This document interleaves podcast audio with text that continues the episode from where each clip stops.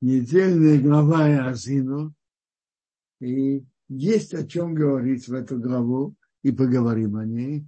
Но я думаю все-таки, что большинство нашего урока и сегодня, и завтра будет про Йом-Кипур.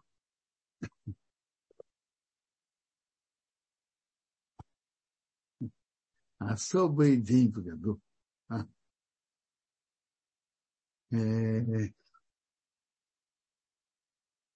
главу Торы, которую читает Зину, Тора, в Торе написано, что, что Моше говорит от имени Бога к еврейскому народу, запишите эту песню и учите ее, чтобы она была свидетельством перед еврейским народом. Чем она свидетельство? Что Бог заранее в этой песне предупредил о, о том, что произойдет с еврейским народом, если он отойдет от Торы и будет служить идолам. Есть Тохаха, который мы читали, э, что Бог сказал, что если вы будете вести себя так, то будет произойдет так, а если так, то так, веки того. Но в Азину это написано в очень четкой форме и поэтической форме этой песни. Но там в Азину Бог говорит с нами поэтической форме обо, всей, обо всех эпохах истории еврейского народа.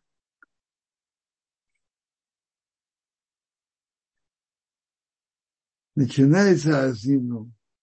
Прислушайтесь небеса, и я буду говорить. А земля пусть услышит то, что я говорю.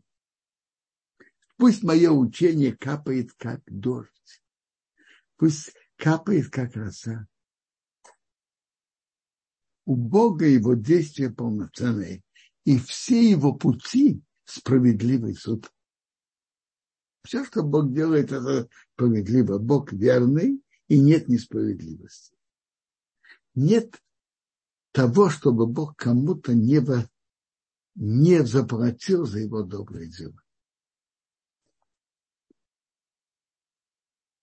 Если кто-то портит, то он портит себе, не Богу. Кто-то портится. Кому он портит? В первую очередь себе. Теперь он говорит о том, что это те, кто отходит от служения Богу.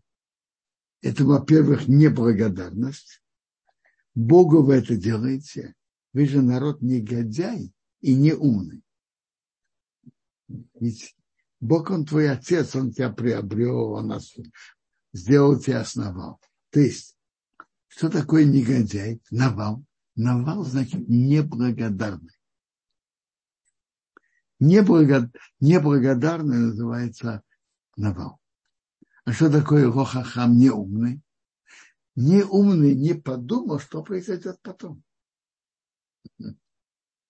Бог потерпит, а потом придет наказание. Так это же неразумно так поступать. И он говорит, надо вспомнить события, которые раньше было, изучать. И он говорит вот о, о еврейском народе. Как Бог заботился о еврейском народе в пустыне. Как он ему сделал добро, ввел в землю, Израиль. Как было там прекрасно земледелие. Написано, он дал ему сосать мед со скалы и масло от, от крепкой скалы. Что это значит? На скалистой почве бывает, что растут, растут например, финики финиковый мед. И растут э, оливковые деревья. Масса.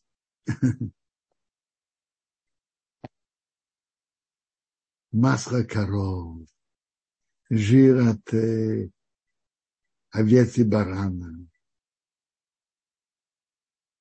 э, молоко от барана, жир от барана, от козлов, жирная пшеница, вино хорошее. То есть Бог вел евреев в прекрасную землю. И когда евреи отошли, вот это большая опасность, о котором Тора говорит. Это опасность, о которой Тора говорит. Когда человеку становится очень хорошо, он же жиреет, то есть ему очень хорошо, так появляется гордость, и, и может произойти, что человек забудет о Боге. Он говорит, и это то, что произошло. Стали служить идолам.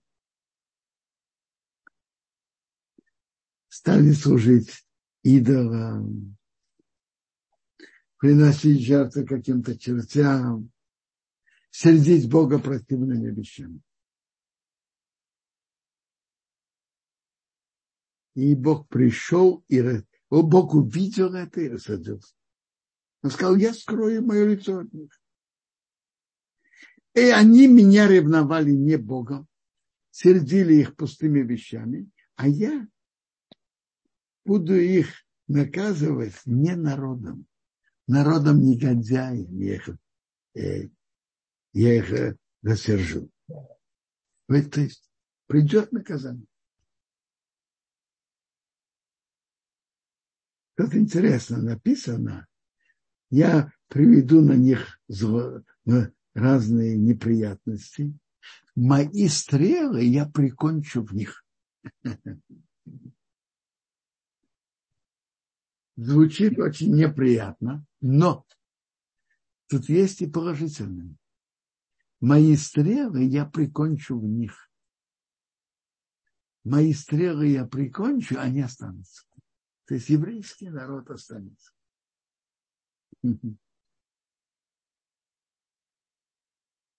И Тора говорит, как придет на них наказание от, другого, от народа негодяя, как он их изгонит.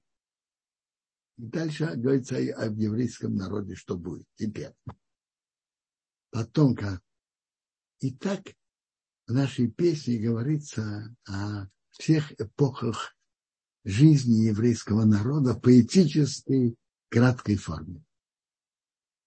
И говорится о приходе Машеха, когда, когда Бог, Бог придет, когда, когда у еврейского народа не будет собственной силы.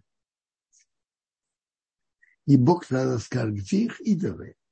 Скала, на которой они полагались, что они ели жир их жертв, пили вино, которое они им возливали. То есть евреи давали им все свое сердце, кровь, самоотверженно боролись за это. Когда-то это были идолы. А в наше время последнее поколение – это разные измы, на которые евреи отдавали все свои силы и всю энергию. Например, на тот же коммунизм. Сколько евреев отдавали на это все свои уже силы. Так знаете, что Бог сказал? А где ваши идолы? Те скалы, которые полагались, что, которые ели ваши жир ваших жертв, вы пили вино, чтобы вы заели. Пусть они вам сейчас помогут, встанут на помощь. Теперь вы увидите, что есть только я, я. Кроме Бога нет ничего. Бог, я умертвляю и оживляю. Не ударяю и лечу. Нет от меня спасителя. И говорит, что Бог поможет еврейскому народу именно тогда, когда он будет слаб и не будет кто, чтобы ему помог. И тут говорится о приходе Машиаха то, что, то, что еще про, то, что произойдет.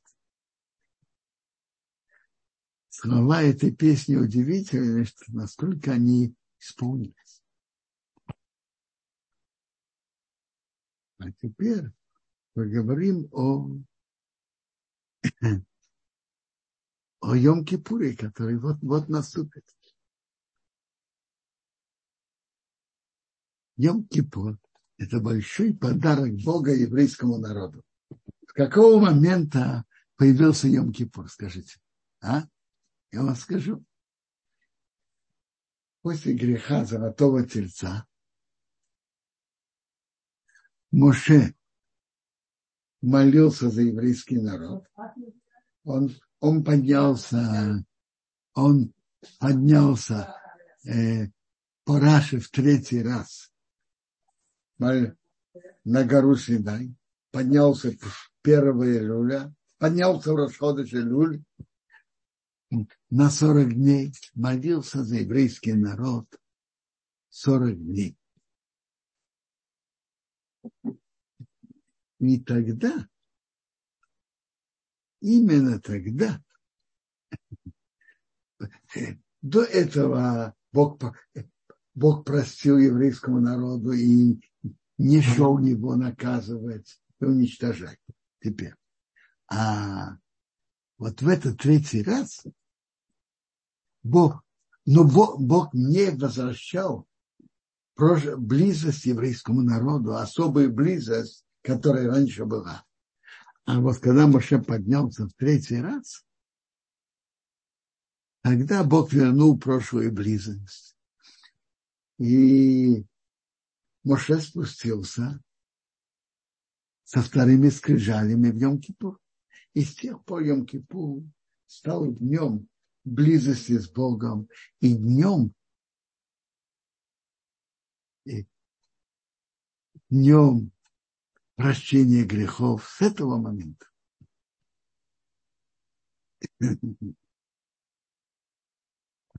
Вообще, а вообще надо знать, что сама возможность чувы вернуться перед Богом – это уникальная возможность. В материальных вопросах мы такого не знаем. И такого не бывает. Человек что-то испортил, что-то сломал. Он сожалеет об этом. Этот предмет восстановится заново. Какой-то дорогостоящий кристальный графин. Кто-то его толкнул по неосторожности или намеренно. И из графина стала масса осколков. Человек встанет и будет говорить, а я, пере... а я сожалею об этом, я переживаю об этом. Я больше так не буду проявлять такой неосторожности.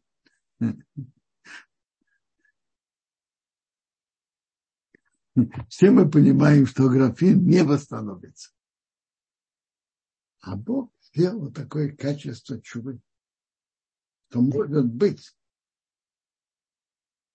что человек может исправить то, что он делал плохие дела, и, и может это аннулировать. Наши мудрецы говорят, что чува – это из семи творений, что Бог создал еще до создания мира. Одно из них это чуба, возможность возвращения. Что наши мудрецы говорят? Значит, Бог до творения мира сделал чубу. Творя мир, Бог уже заранее знал, знал, что человек может оступиться, может ошибиться, может нарушить. У человека это есть страсти. Так чтобы мир, мир можно было исправить, Бог заранее сделал, что есть такая возможность чуба. Это подарок Бога.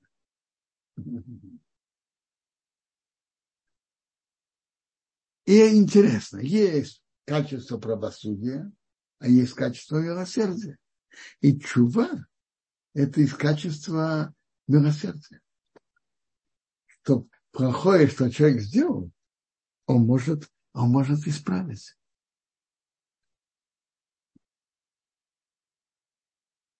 Что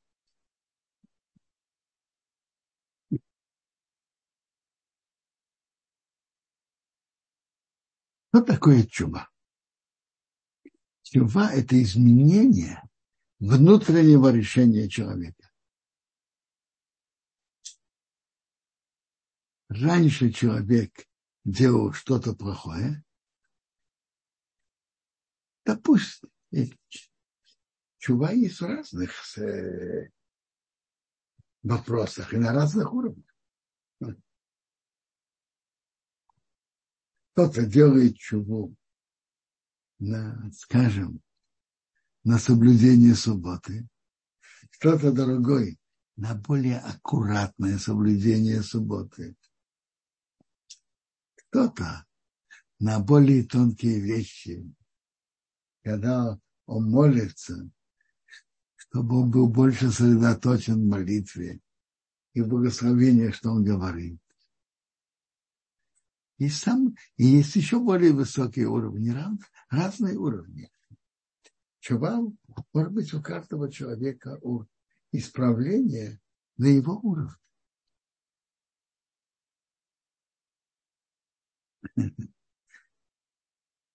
Бог дал человеку выбор.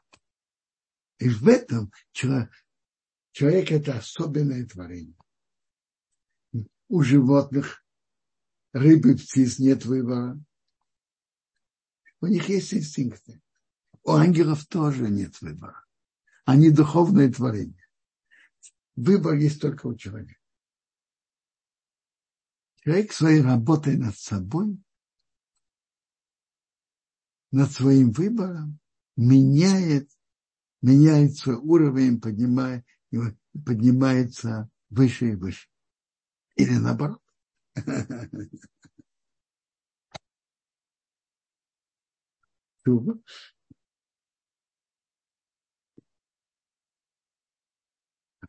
Что такое чува? Из чува она состоит. Чува состоит из двух частей. Сожаление о прошлом, о прошлых делах и приятие на будущее. Ну, Рамбам еще говорит, что есть мецва высказать устами то, что решение, которое человек принял в сердце. Но основное в чуве это, это работа сердца. Это внутреннее решение. Сожаление о прошлом, принятие на будущее. И как я уже упомянул, это может быть на разных уровнях и в разных сферах.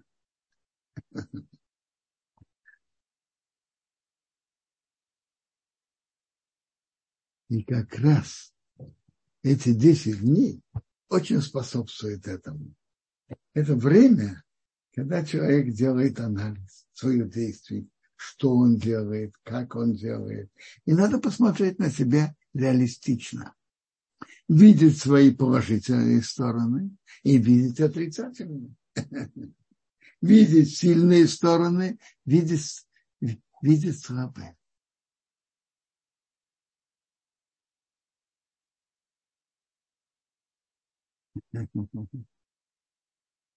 И смотреть на себя реалистично. Понять, как он может изменить свое поведение и что, что он может реально принять.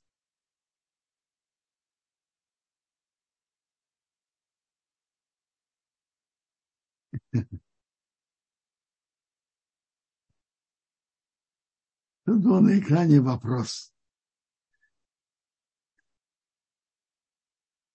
Я упомянул, что чува была создана еще до создания мира. А ведь написано, что Бог создал мир качеством правосудия. А потом он присоединил качество милосердия. Послушайте, надо понять язык наших мудрецов.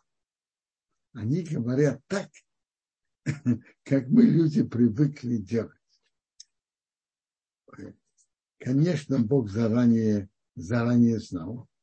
На нашем человеческом языке мы бы сказали, значит Бог хотел создать мир качеством правосудия. Но он увидел, что мир не может так держаться, он присоединил к этому качество милосердия. Что это значит? Бог вначале думал так, потом передумал? Нет. Вообще-то по прямому пути мир должен был быть по качеству правосудия. Это правосудие, это правда, справедливость. Так, так мир должен был быть. Но Бог изначально понял, что мир так держаться не может.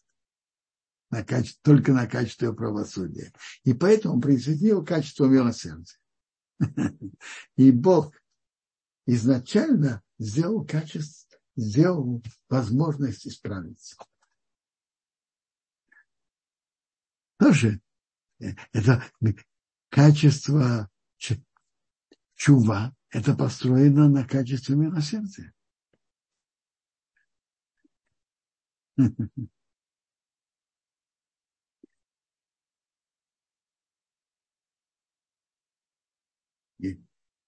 Гимара говорит, что есть четыре уровня нарушения и четыре уровня их исправления. Так говорит Юме.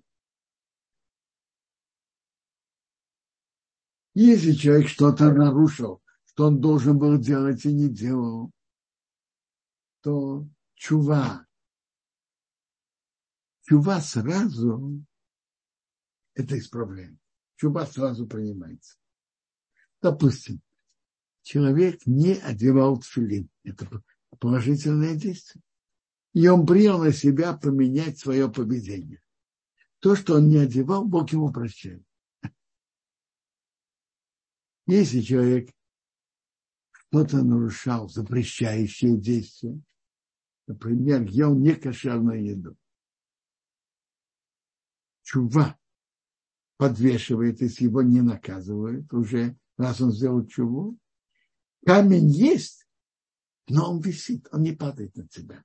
Это значит подвешивает. А Йом-Кипур полностью прощается. Вы видите, Йом-Кипур имеет большую силу прощения.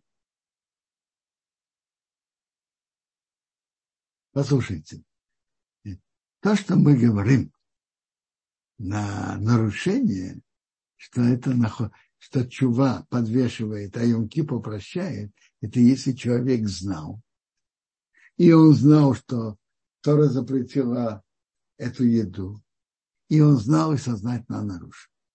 Об этом мы говорим. Те люди, которые воспитывались вообще без знания о Торе, на их действия на их действия, как правило, можно смотреть как человек, который не знал об этом, и он шугет. Нечаянно. Нечаянно это другой уровень. Я сейчас говорю про сознательное нарушение. Если, если кто-то нарушил сознательно более строгие нарушения, например, за которые полагается карет, отрезание души от, исто... от источника или смертная казнь, чува и Йом-Кипур подвешивают, а полное прощение – это когда приходит, если когда приходит неприятность. Опять-таки речь идет о сознательном нарушении. Человек, который воспитывался и знал о, знал о Торе, знал о законах Торы, и несмотря на это нарушал. Как я уже сказал, те, которые воспитывались, большинство людей, которые воспитывались в Советском Союзе и ни о чем не знали, их действия, по-видимому, надо смотреть как нарушение шогет нечаянно. И тогда это другие правила. Я сейчас говорю о сознательных нарушениях.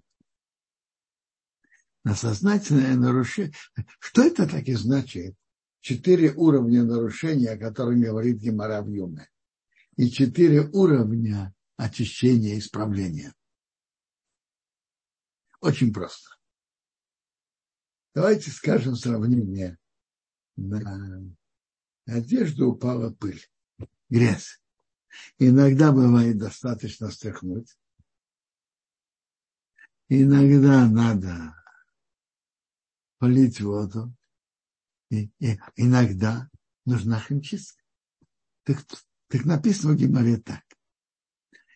Если кто-то нарушил то, за что полагается карет, или полагается смертная казнь, каре, ну, это шаббат, это и карет, и смертная казнь. Запрет не да, тоже это карет. Хлеб в Песах тоже карет. Так чува и Йом-Кипуры подвешивают, а неприятности полностью очищают. Но это расчеты Бога. Но Гемора говорит, что самое страшное нарушение – это хил вашим осквернение имени Бога. И осквернение имени Бога может быть по-разному. Может быть, кто-то, кто выступает против Торы и влияет на других. А может быть, еврей, хороший еврей, который все соблюдает, но ведет себя некрасиво. Это то, что Гемора говорит.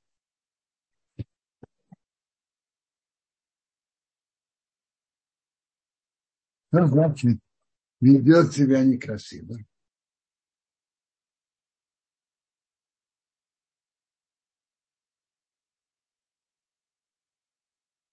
Я читаю Гемору, Гемору в Юморе.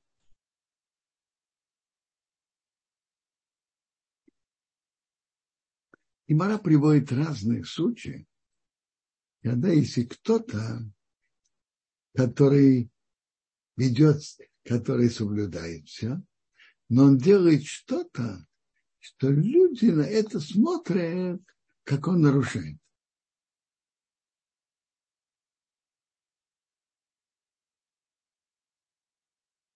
И Гемора говорит так. Люби Бога что имя Бога было любимо через тебя.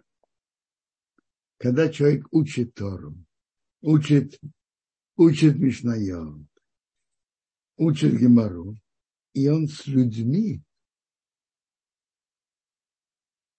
его денежные отношения честны. То люди говорят. И он э, говорит с людьми деликатно, и его денежные отношения честные, люди говорят, как хорошо человеку, что он учит Тору. Хорошо его папа обучил Торе, его учитель обучил Тору. Это ты, ты тот еврей, которым я хвалю. Но тот, кто читает и изучает, но не говорит, его денежные отношения не совсем честные не прямой грабеж, но не совсем честно. И он с людьми часто сердится. Даже так он учил Тору и соблюдает, но это говорит, у людей вызывает неприятное отношение к нему и, соответственно, к тем, кого он представляет в читал. Это то, что Хилу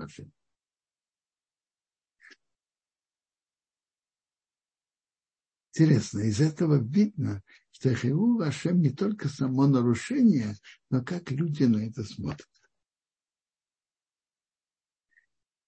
Гемора говорит, что Хилу, осквернение имени Бога, самое тяжелое нарушение, что прощается только со смертью.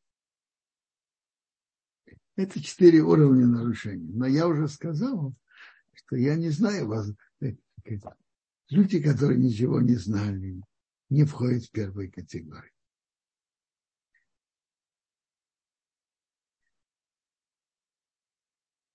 Теперь.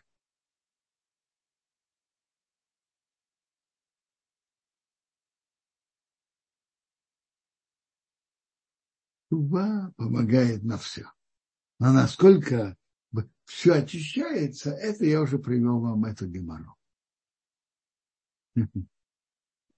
Но интересно, Рабейну Ейна в своей книге Шары Чува говорит так, что если, не дай Бог, кто-то нарушил запреты, значит, запреты человек не выполнил мецву, не выполнял мецву, как он делает чуву, сразу ему прощается.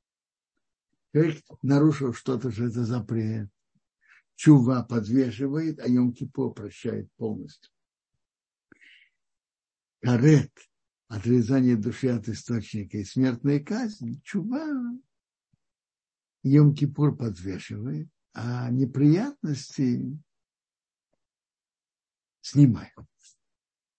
Рабину Гейна в своей книге Шары Чува пишет так, что если человек знает, что он что-то такое подобное нарушил, и он делает, делает чего, ну, хотите послушать его совет, как сэкономить неприятности? Написано, что приятность, неприятности, есурим, страдания все снимаем.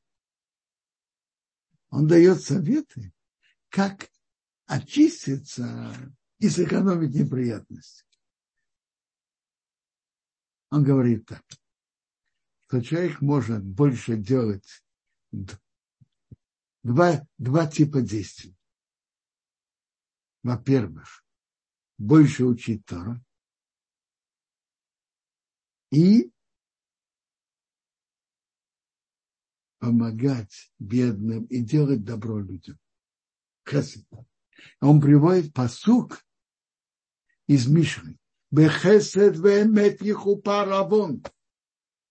Хесед – добро, веемет и правда, прощается грех. Что такое хесед? Делать много добра. А эмет что такое? Эмет правда – это учить, больше учить Тору, это прощает грех и экономит Исурим неприятности. То есть он, он говорит так. Если человек делает преступление, продолжает их делать, Бог не принимает взятки. Добрые дела, добрые дела, а нарушение, нарушение. А что же значит добром и правдой прощается грех?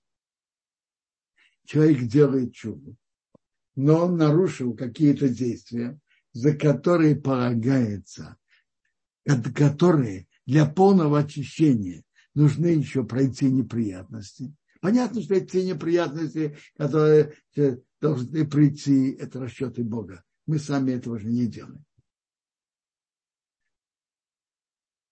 Но человек может, говорит, пишет Рабину Гейна, человек может это сэкономить. Каким образом? больше изучать Тору и больше делать добро, помогать бедным. Он приводит вот этот посуд, бехесед добром и правдой, хупоровой прощается грех. Но понятно, это все он говорит после чуб.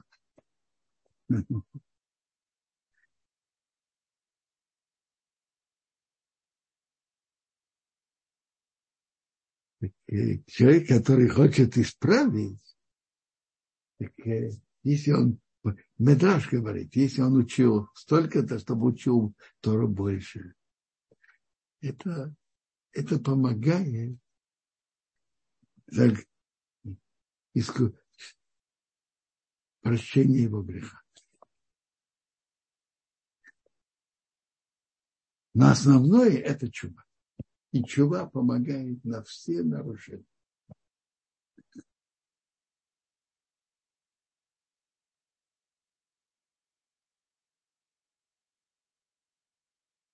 Может быть, есть вопросы?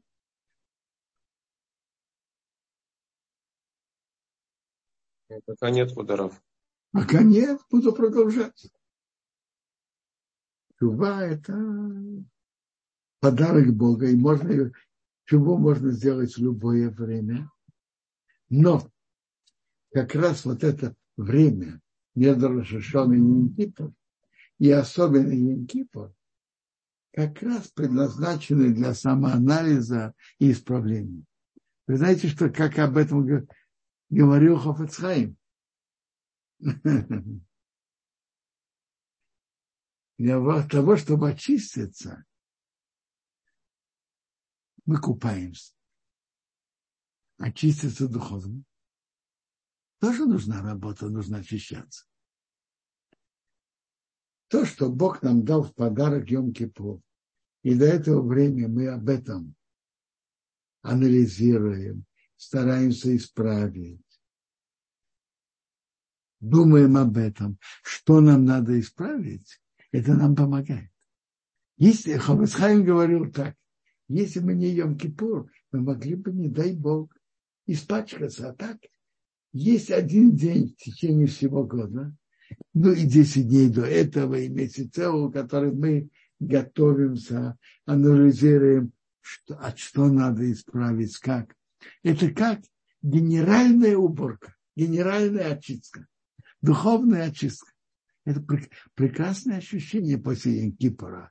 Человек чувствует себя, он продумает, что надо исправить, старается исправить. И потом он ощущает, что он стал духовно выше. Это, это большой подарок Бога. И поэтому Йом Кипр, с одной стороны, это особый день, а с другой стороны, особый. Мы находимся в страхе перед Богом, а с другой стороны, это радостный день.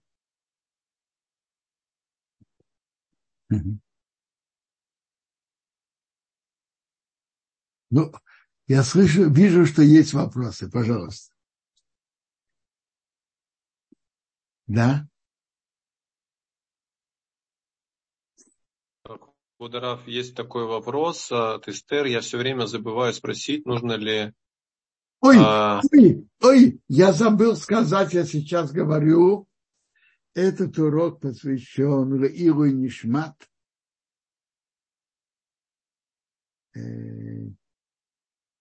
Рухама Шурамит, Ирина Батилина.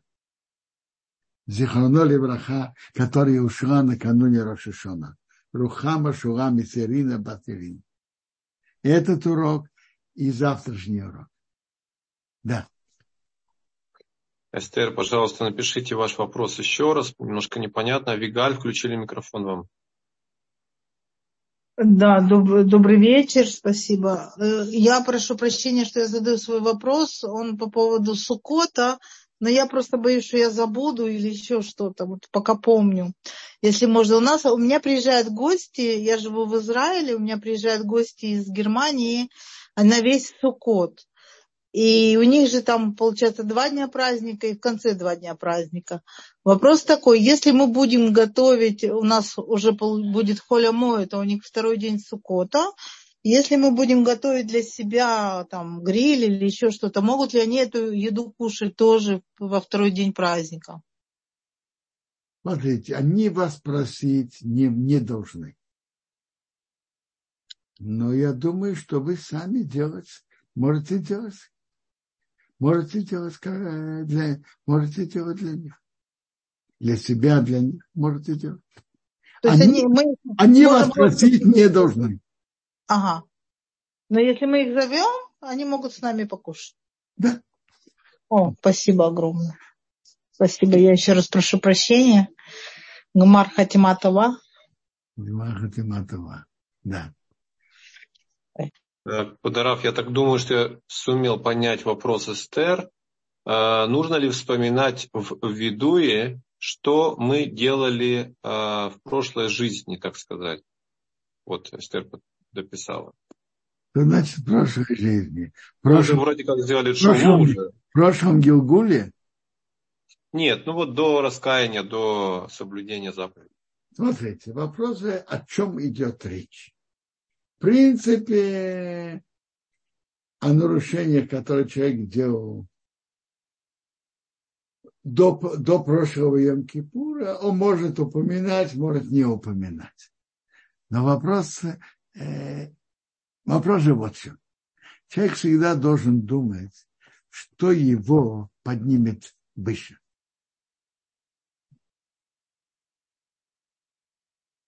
И что для него духовно лучше. И, и то, что человек когда-то делал, не знаю, насколько это положительно вспоминать. Человек должен начать новую жизнь, новую страницу. Конечно, он должен попросить прощения у Бога и в, и в первый Йом Кипур. Но слишком заниматься этим, я боюсь, что это может быть для него духовно не полезно. Вы слышите? Я не говорю, что это нельзя. Но вопрос, что, к чему это приведет. Человек должен жить новой жизнью. Прошлые нарушения были, я сделал на них чуву, и их нету, я ими не занимаюсь. Э, во многих вопросах. И я, я не говорю это как, как закон, но как совет. В принципе, в законе говорится, что он может это упоминать. Но по многих вопросах, если человек что-то серьезное нарушал и так далее, на этом концентрировать внимание, по-моему, это э, больше вреда, чем пользы. Но есть еще вопросы. На секунду. Вот у нас, да, это благодарность ТР, пока вопросов нет. Вопросов нет. Смотрите, чува, я уже сказал, есть на самых разных уровнях. И каждый на своем уровне должен стараться двигаться вперед.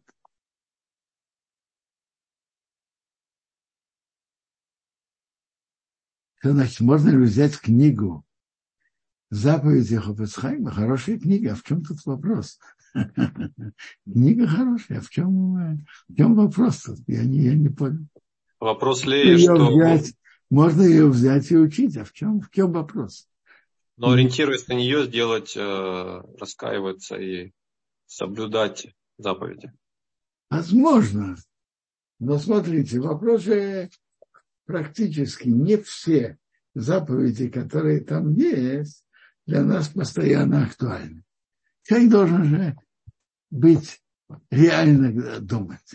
Наши основные действия – это и относительно Бога, и относительно э, других людей. Смотрите, пройтись по заповедям – это верно. Но это немножко долгий путь. Пока ты пройдешься по всем и продумаешь свои действия. Мне кажется, есть действия, которые каждый из нас делает, и продумать свои действия. Например, как я соблюдаю шаббат? Изучил ли я законы шаббат? Знаю ли я пунктуально, как мне надо соблюдать шаббат? А если нет, стоит сделать урок. И любое сомнение, которое у меня есть, спросить.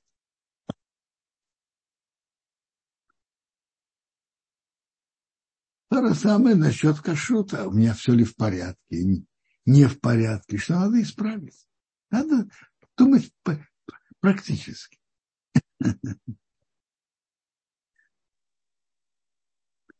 Как моя молитва, как мои уроки, это время, что я даю Торе, уроки Торы.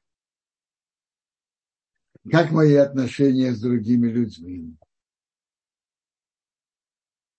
Воспитываю ли я детей как надо. Говорю ли я с другими людьми, как надо деликатно?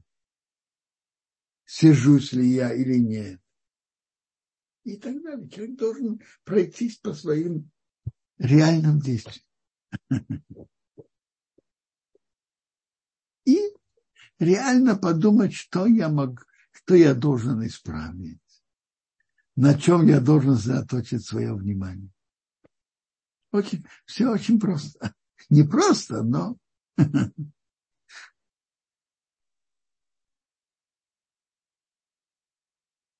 у кого-то сосредоточение внимания больше быть сконцентрированным в изучении Торы, увеличить урок, увеличить чистое изучение Торы. Есть что изучать законы Шаббата остерегаться Брашонара, не говорить плохое о других, Или, например, благословление, молитва, что я молюсь, и благословление, что я говорю, насколько я сосредоточен в этом, насколько я молюсь хорошо. Смотрите, смотрите, это все не идет само собой. Шаг за шагом.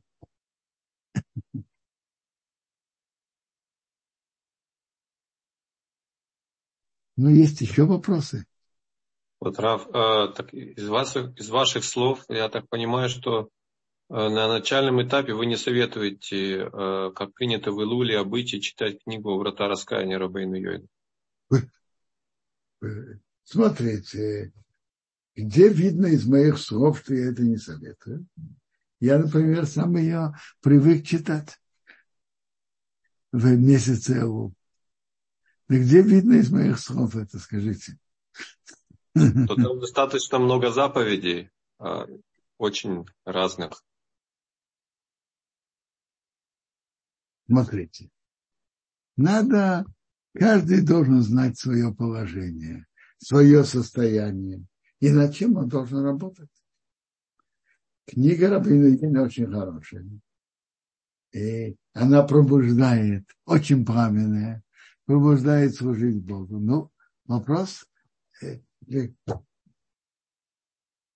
Кому-то она больше подходит, кому-то меньше. Смотрите. На, вы говорите насчет очередного какой-то ошибки, нарушения. Смотрите, человек должен видеть свои нарушения, их исправлять, но он должен видеть и свои добрые дела, чтобы укрепляться в этом. В хорошей стороне. Надо видеть свои добрые дела и свои промахи и ошибки.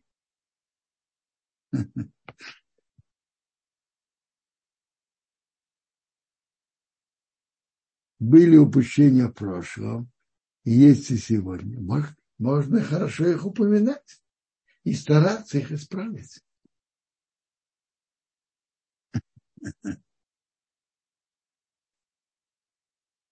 Смотрите, вы спрашиваете, как страдание служить Богу в радости?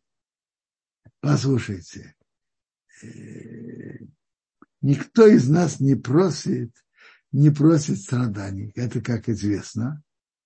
На другой стороне надо знать, что если приходят неприятности, это не случайно. И на все есть расчеты с небес. Есть большая разница человека, который верит в Бога и верит, что Бог руководит всем в мире, и человек, которого этого не, не, не ощущает.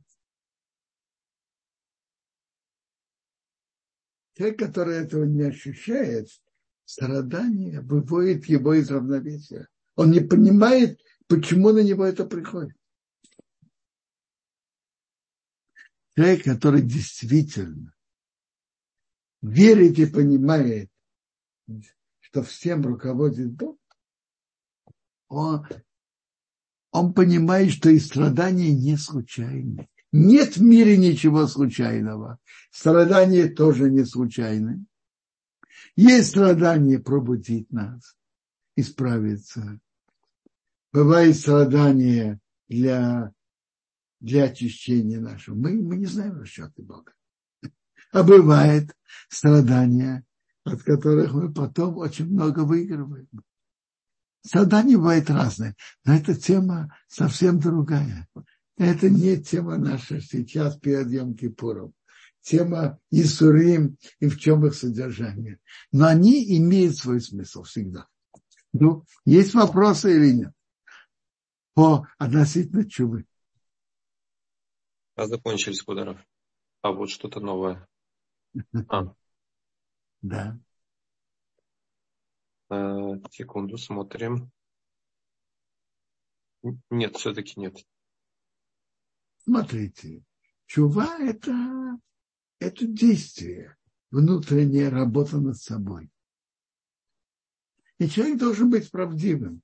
Он должен видеть свои положительные стороны видеть свои отрицательные. И искать инструменты, как исправить нехорошие свои действия.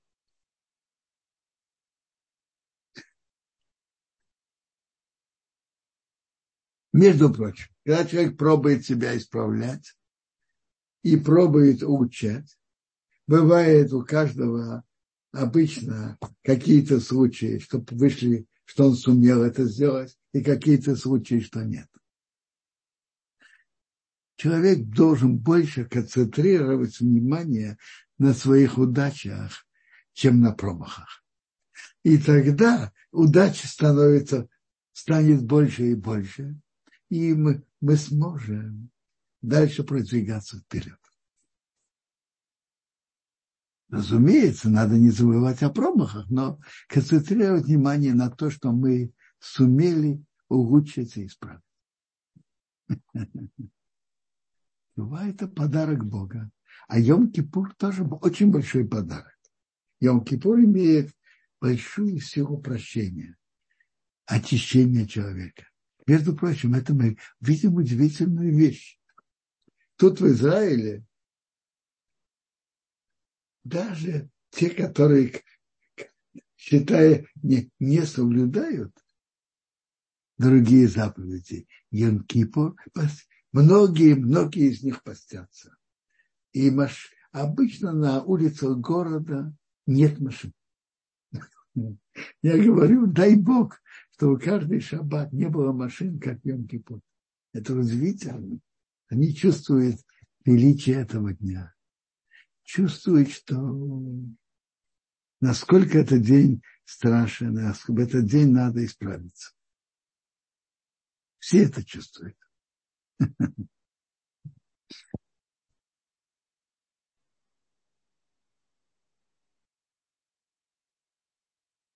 Ну, о законах Йом-Кипура мы еще не говорили. Йом-Кипур начинается перед заходом солнца и кончается с вых... Э, накануне Йом-Кипура и, вы... и кончается с выходом звезд на завтра. В этот день запрещено есть и пить. Запрещено купаться даже мыть палец. И если только он испачкался, можно, а так нет. Э, запрещено мазаться маслом или кремом. Запрещена кожаная обувь и запрещена, запрещена супружеская близость.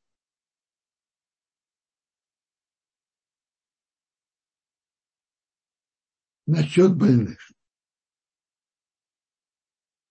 Больные есть разные. Если пост создает опасность для жизни больного, то Тора, сказ... Тора указала, что опасность жизни отодвигает запреты Торы. Создает это опасность для жизни или нет – это то может сказать только опытный врач. Врач, врач, который знает этого больного. Обычно большинство больных пьют или, или еще едят меньше нормы, меньше шиюра. Что это помогает? Это помогает, чтобы запрет, запрет, который есть и на это, даже меньше шиюра но это помогает, чтобы нарушение запрета было более легкое. А вот теперь, какой больной может, должен пить или не должен, это медицинский вопрос. Это создает ли это опасность для больного или не создает, это медицинский вопрос. Это может сказать врач, который знает больного и клинически его обследовал.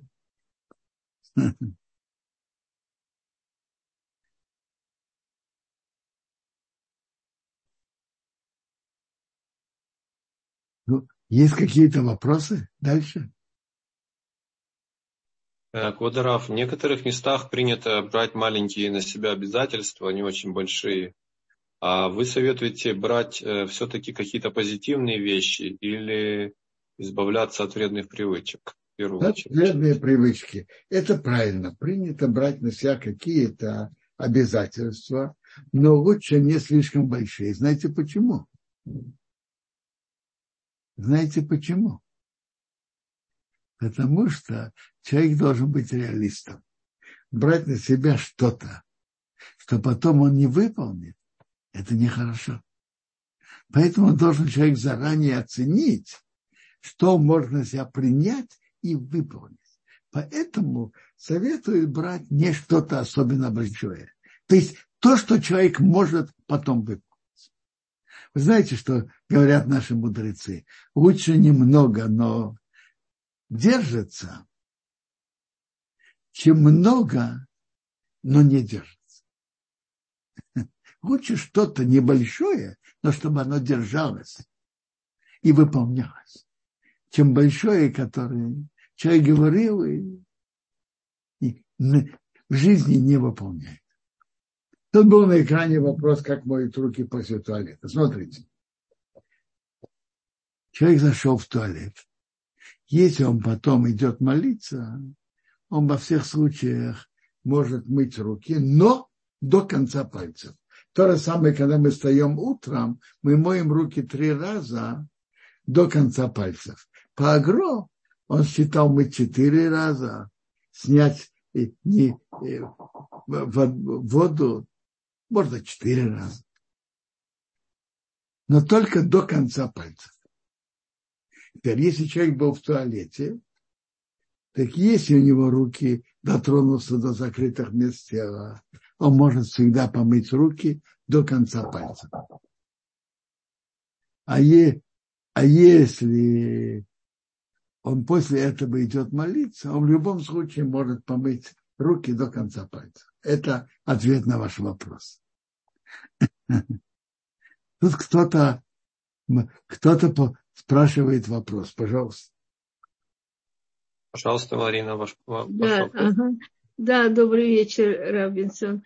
Э, у меня такой вопрос. Вообще, там будет 10 раз э, люди говорят веду. Но если я не пойду в синагогу э, на, на все молитвы, так у меня получается, что как минимум, то есть а, Зарата Шац нету, и тогда получается где-то 6-7 раз.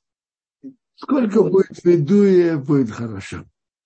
Да, я дома не могу ведь говорить Хазарат Ашац, правда? Дома, дома вы не можете. Вы же не Хазар. Да, поэтому только в, в одном варианте могу говорить молитвы. Да, да? только ваши моли, молитвы. Да, потому что лучше уже сохранить силы, чем идти в синагогу. Ну, в общем, Смотрите, если действительно вам для поститься так трудно, то, может быть, действительно молиться дома, и что вы могли и поститься. Ну да, вечером это можно пойти, там, может быть, даже утром, э, ну и все, потому что там будет искр, а, а, и все, а остальное, и еще, может быть, Нейла, а остальное дома, потому что надо в силы как-то беречь на пост. Смотрите, это каждый по своим э, силам и возможностям. Угу. Поститься более важно, чем идти в синагогу. И, и чем говорить 10 раз ведуй. Да. Понятно. Спасибо большое, Гмар Махтиматова всем. Это был хороший год, чтобы мы исправили то, что, то, что мы должны исправить. Бог послал нам и всем, всему еврейскому народу хороший год.